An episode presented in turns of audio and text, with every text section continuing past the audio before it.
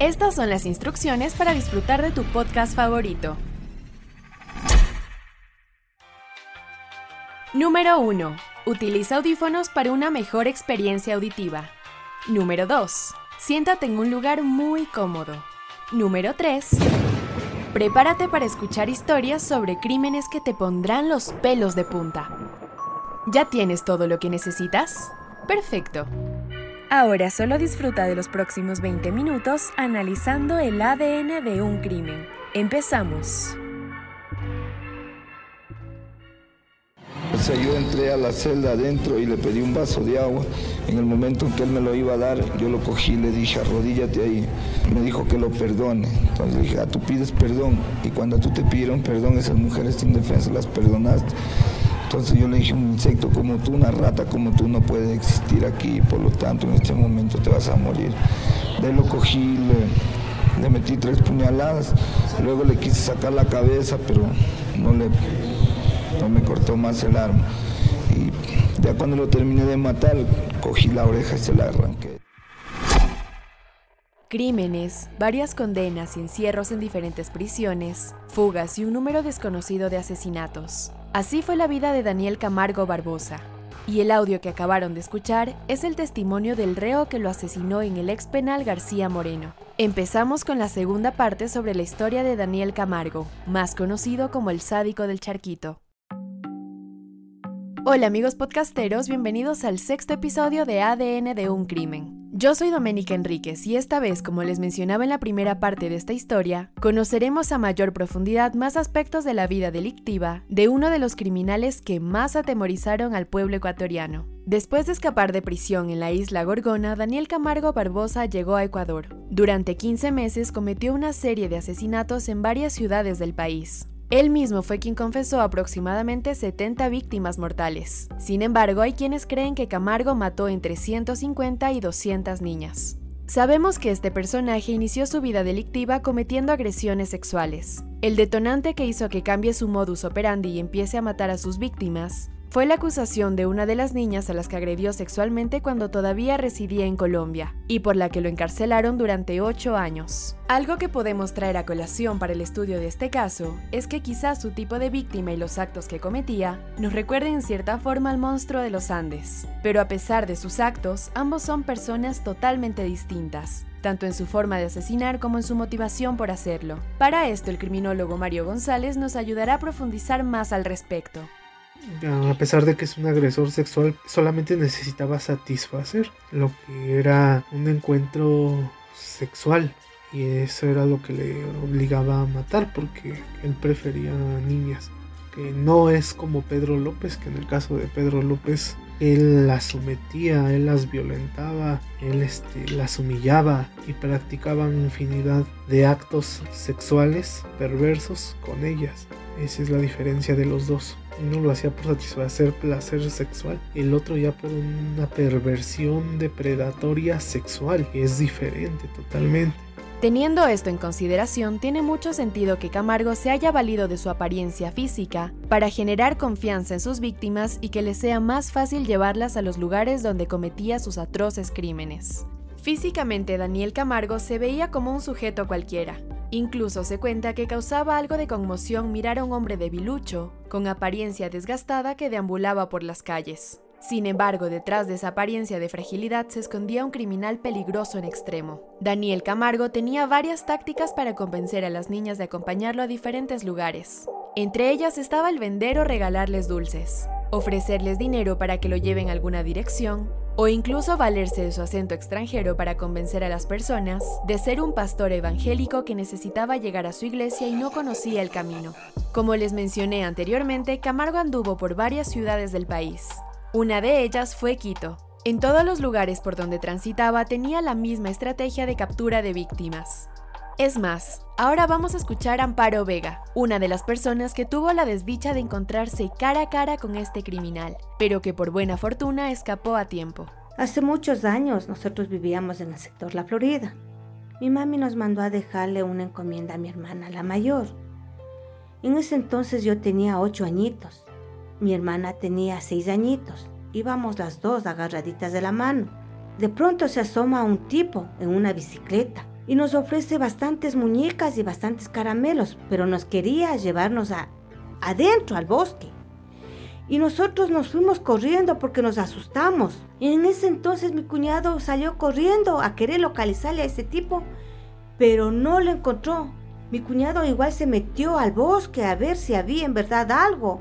No había nada. Cuando yo ya tenía una edad de unos 20 a 25 años, yo me acuerdo que ya empezó las noticias que les cogía a las niñas, les violaba, les mataba, ofreciéndoles caramelos, muñecas, tal como a nosotros nos ofreció. Yo no puedo olvidarme del rostro de ese tipo, no puedo. Hasta ahora que yo ya tengo mi edad, recuerdo, recuerdo en mi mente la fisonomía de este tipo. Después de lo que tanto hubo las noticias, que este les mataba, les violaba a las niñas, la sociedad tuvo más precaución con las niñas, les cuidó mucho a sus hijos, porque ya no era la tranquilidad que teníamos hace años. Así como Amparo, hay muchas niñas que pudieron salir de la situación peligrosa que representaba encontrarse con Camargo. Sin embargo, fueron muchas otras las que no corrieron con la misma suerte y terminaron siendo presas de este asesino. Daniel Camargo tenía una forma muy peculiar de asesinar a sus víctimas. Lo conocían por estrangularlas hasta terminar con sus vidas. De lo que se cuenta sobre esta historia, este criminal también tenía la crudeza de cortar sus cuerpos. Y aparentemente así muchas morían desangradas. Camargo no se molestaba en ocultar los cuerpos, simplemente los dejaba a la intemperie para que los animales del sector acaben con toda evidencia posible de los asesinatos cometidos. Pero lo que sí hacía este criminal era tener una mudada de ropa en su bolso de mano, cambiar su atuendo ensangrentado por ropa limpia y guardar las prendas de las niñas junto con cualquier objeto de valor que hayan tenido. Es decir, collares, aretes, pulseras o demás cosas que él pueda revender para de esta forma seguir generando ingresos económicos. Para esto debemos hacer un paréntesis y regresar a algo de lo que hablamos sobre uno de nuestros anteriores personajes varios episodios atrás. Cuando los criminales como Daniel Camargo guardan pertenencias de sus víctimas, lo están haciendo a manera de trofeos. Una mirada lógica de este actuar pudiese indicarnos que lo hacen, quizás, como una especie de terapia para omitir cualquier sentimiento de culpa respecto a los actos cometidos. Interpretémoslo desde el lado sociológico de la mano de nuestra, valga la redundancia, socióloga Ariana Sánchez. Crean su propio sentido, le dan su propio significado al mundo, cambia completamente, no responde, nunca va a responder ya al orden que nosotros, que nosotros entendemos, que nosotros comprendemos y actuamos cotidianamente porque así hemos tenido de alguna manera esa, esa manera de ser recogido, así de que ya que estás ahí lanzado al mundo, ser recogido por, por, este, por este tejido social. empezar a, a, tejer algo con tu familia, entonces ya es distinto, es un mundo completamente distinto. Y por eso lo señalamos como locos les decimos, no, estos manes están dementes, ellos no entienden, están volados la teja. Así les decimos porque no entendemos y no vamos a entender jamás cómo ellos interpretan, cómo ellos ordenan su propio sentido, pero dejan estos rasgos de obsesiones y, empiezan a guardar cosas o, o a veces tienen diarios Retomando la historia de este personaje, un día deambulando por Quito, específicamente por el sector de la Granados, un par de policías que realizaban un control rutinario revisaron el bolso que Camargo llevaba a todos lados. Para su sorpresa, lo que hallaron fue justamente lo que les comenté en el inicio de nuestro anterior episodio. Ropa ensangrentada de su última víctima y una copia del libro Crimen y Castigo. Camargo dio un nombre falso para de esta forma poder escapar de las autoridades. Finalmente se decidió llevarlo a Guayaquil para el reconocimiento de una víctima. Y en síntesis, eso fue justo lo que sucedió. La mujer en cuestión lo reconoció y acto seguido Daniel Camargo aceptó la culpabilidad de más de 70 de sus asesinatos. Hay algo que debemos comprender bien para el estudio de este caso en particular. Por ello, volvamos a nuestra sexóloga Claudia Abad para que nos explique qué tanto se relaciona la psicopatía con la sexualidad. El psicópata es carismático y estas características las vemos en el señor Camargo. O sea, es un hombre que pese a su condición humilde tiene un, un vocabulario, un léxico bastante estudiado, ¿no es cierto? Bastante completo. Entonces, el psicópata tiene esta característica. Entonces, el tema de la agresión sexual, de las violaciones y posterior asesinatos, no es tanto un tema de sexualidad, es un tema de poder.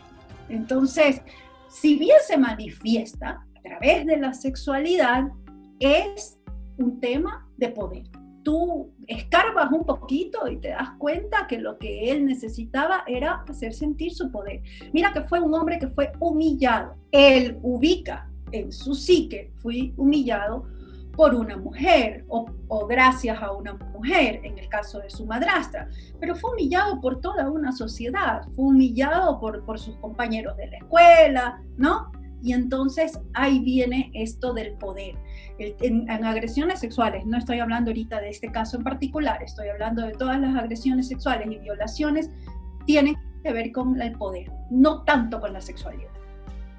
En una entrevista realizada varios años atrás, el periodista Humberto Mendieta le preguntó a Daniel Camargo si en algún momento se ha detenido a pensar en los actos que estaba cometiendo y también en las víctimas que estaba asesinando. A esto Camargo contestó lo siguiente. ¿Usted no se detenía a pensar antes de cometer un delito de este tipo?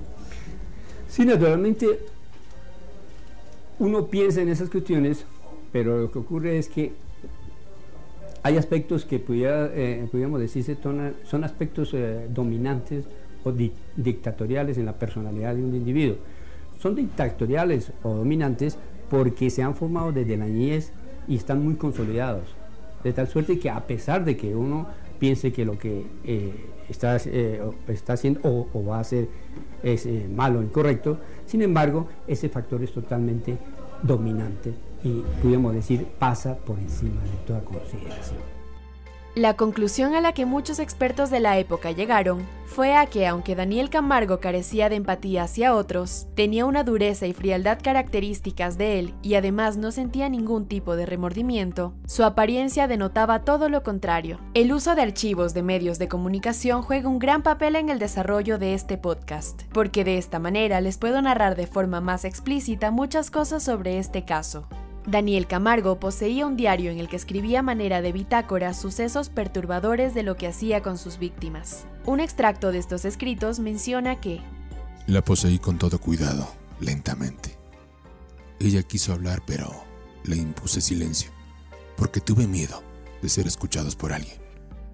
Repentinamente me invadió un terror que de ninguna manera podía controlar. Vinieron a mi mente los 70 meses de reclusión, la monotonía propia de las cárceles, la horrible sensación que se experimenta cuando se ha perdido la libertad. Recordé que mi fotografía estaba en el álbum dedicado a los violadores, que se me buscaba, siendo que nada había cometido. No, de ninguna manera podría permitir que esta chica me identificara. No podría dejar evidencia, tenía que suprimirla nuevos besos, nuevas caricias y otra posesión. A continuación, constante presión sobre su tráquea hasta que dejó de respirar. Fragmento del diario de Daniel Camargo Barbosa. Posteriormente se le realizaron un sinfín de estudios psiquiátricos, pues Camargo estaba convencido de necesitar ayuda terapéutica profesional y que por estar encerrado en una prisión regular no podría curarse jamás. Escuchemos lo que Camargo le comentó al periodista Humberto Mendieta en la entrevista que éste le realizó.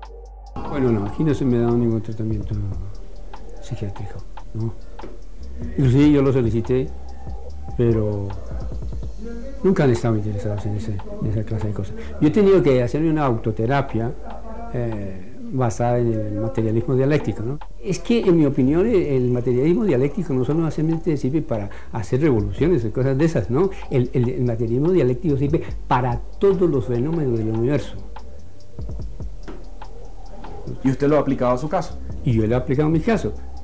En mi caso, por ejemplo, he logrado destruir la esencia. ¿Cuál es la esencia? En mi caso, la esencia es sencillamente los resentimientos. Ahora bien, ¿quién me causó los mayores resentimientos? Mi madrastra. Este es uno de los casos más estudiados, pues un análisis realizado por un psiquiatra de la época da como resultado que, según su cuadro clínico, Camargo es un psicópata y no le importan para nada las consecuencias que conllevaron todos sus actos. Después de realizarle un electroencefalograma, se estableció que Camargo tenía un defecto cerebral que quizás pudo haber sido la causa de sus trastornos. Dando como resultado un hombre con desorden de personalidad, neurosis, obsesivo-compulsivo y psicótico. En efecto, estos resultados van de la mano con todo lo expuesto anteriormente sobre el sádico del charquito. Y aunque ya conocemos los términos técnicos, debemos preguntarnos qué significa que una persona tenga estos trastornos. ¿Qué tan peligroso es para la sociedad un criminal con todas estas características? La doctora en psiquiatría Norma Palacios nos comenta más al respecto. La psicopatía en realidad es una forma extrema del trastorno de personalidad antisocial. La personalidad antisocial se vincula con un comportamiento insensible y con la ausencia de remordimiento. Para definir o para poner en contexto, debe tener dos características fundamentales para saber que se trata de un trastorno de personalidad. Primero, debe haber o debe empezar desde la adolescencia o desde el inicio de la edad adulta y Además, la segunda característica importante es que sea estable y perdurable en el tiempo. La psicopatía, como le expliqué anteriormente, es una de las formas más graves o extremas del trastorno de personalidad antisocial. Hay un par de rasgos más que se, que se mencionan en, en la nota que es los rasgos obsesivos compulsivos y los rasgos neuróticos. El neuroticismo actualmente es un término que no está dentro de las clasificaciones actuales de trastornos mentales es un término más bien antiguo. Las nuevas clasificaciones hablan de diferentes trastornos de ansiedad, pero básicamente tienen que ver con la tendencia de un individuo a ser ansioso, aprensivo, nervioso y los rasgos obsesivos compulsivos son parte de, esa característica, la tendencia a mm, tener rumiación de pensamientos, a quedarse enganchado en un pensamiento y sobrepensar alguna situación o alguna característica en particular. Y sobre lo que esto significa, el criminólogo Mario González nos cuenta más sobre el estudio que realizó basándose en la morfología facial y grafología de Daniel Camargo Barbosa. ¿Qué tenemos de Camargo?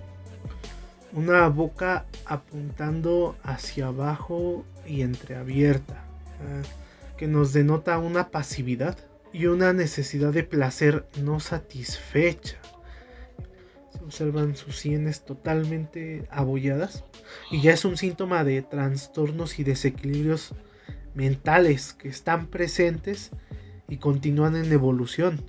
Sus pómulos pronunciados, que es, que es una característica de, también de, de, la psicopatía tradicional, el tener los pómulos excesivamente pronunciados en el caso de los hombres. Las comisuras de la boca y cejas caídas. Totalmente una persona con miedo, con inseguridad, una persona temerosa. En su grafología que, encontramos también en él, muestra un arraigado complejo de inferioridad. Él mismo se entiende dentro de su estado de cobardía. Tiene perturbaciones con connotación de agresividad y violencia que solo muestra en actos muy íntimos. Tiene una capacidad sobresaliente para pasar desapercibido. Tiene problemas de personalidad desde su infancia temprana. También se observó en su grafología como un gesto grave, grave. Y creo que eso se responde por la relación de este, familiar que él mantuvo con, con su madrastra. Entonces podemos determinar que todos los estudios se conectan, formando así a un criminal manipulador con una clasificación de psicópata con perversiones sexuales, que durante 15 meses llenó de terror al país entero. Este caso, como ya les dije anteriormente, es intrigante, debido a la lucidez que tenía Daniel Camargo a la hora de entablar conversaciones con cualquier persona. ¿Y quién podría sospechar de alguien que hable fluidamente de literatura, filosofía, psicología, navegación marítima y un sinfín de temas más? Con el sádico del charquito podemos percatarnos que a veces los estereotipos se rompen, y esto nos obliga a estar mucho más alertas ante cualquier riesgo que podamos enfrentar. Y bien amigos podcasteros, esto ha sido todo sobre el análisis de este personaje. Con este caso damos por terminada nuestra primera temporada, pero no se angustien porque seguiremos con más personajes y más análisis, desde como ustedes ya conocen lo más pequeño, lo más íntimo, es decir, el ADN de un crimen. Recuerden que lo más importante es conocer todas las aristas posibles para darle contexto a una historia y tener en cuenta que debemos mantener presente siempre este tipo de casos para estar más precavidos en el futuro. Por hoy me despido, pero en la siguiente temporada nos volveremos a encontrar con muchos más crímenes. Hasta la próxima.